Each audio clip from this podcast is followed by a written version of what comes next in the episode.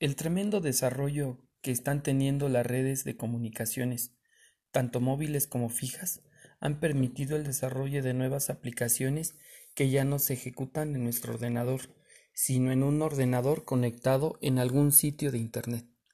Este tipo de aplicaciones se engloban en un nuevo concepto denominado Cloud Computing o procesamiento en la nube, Internet.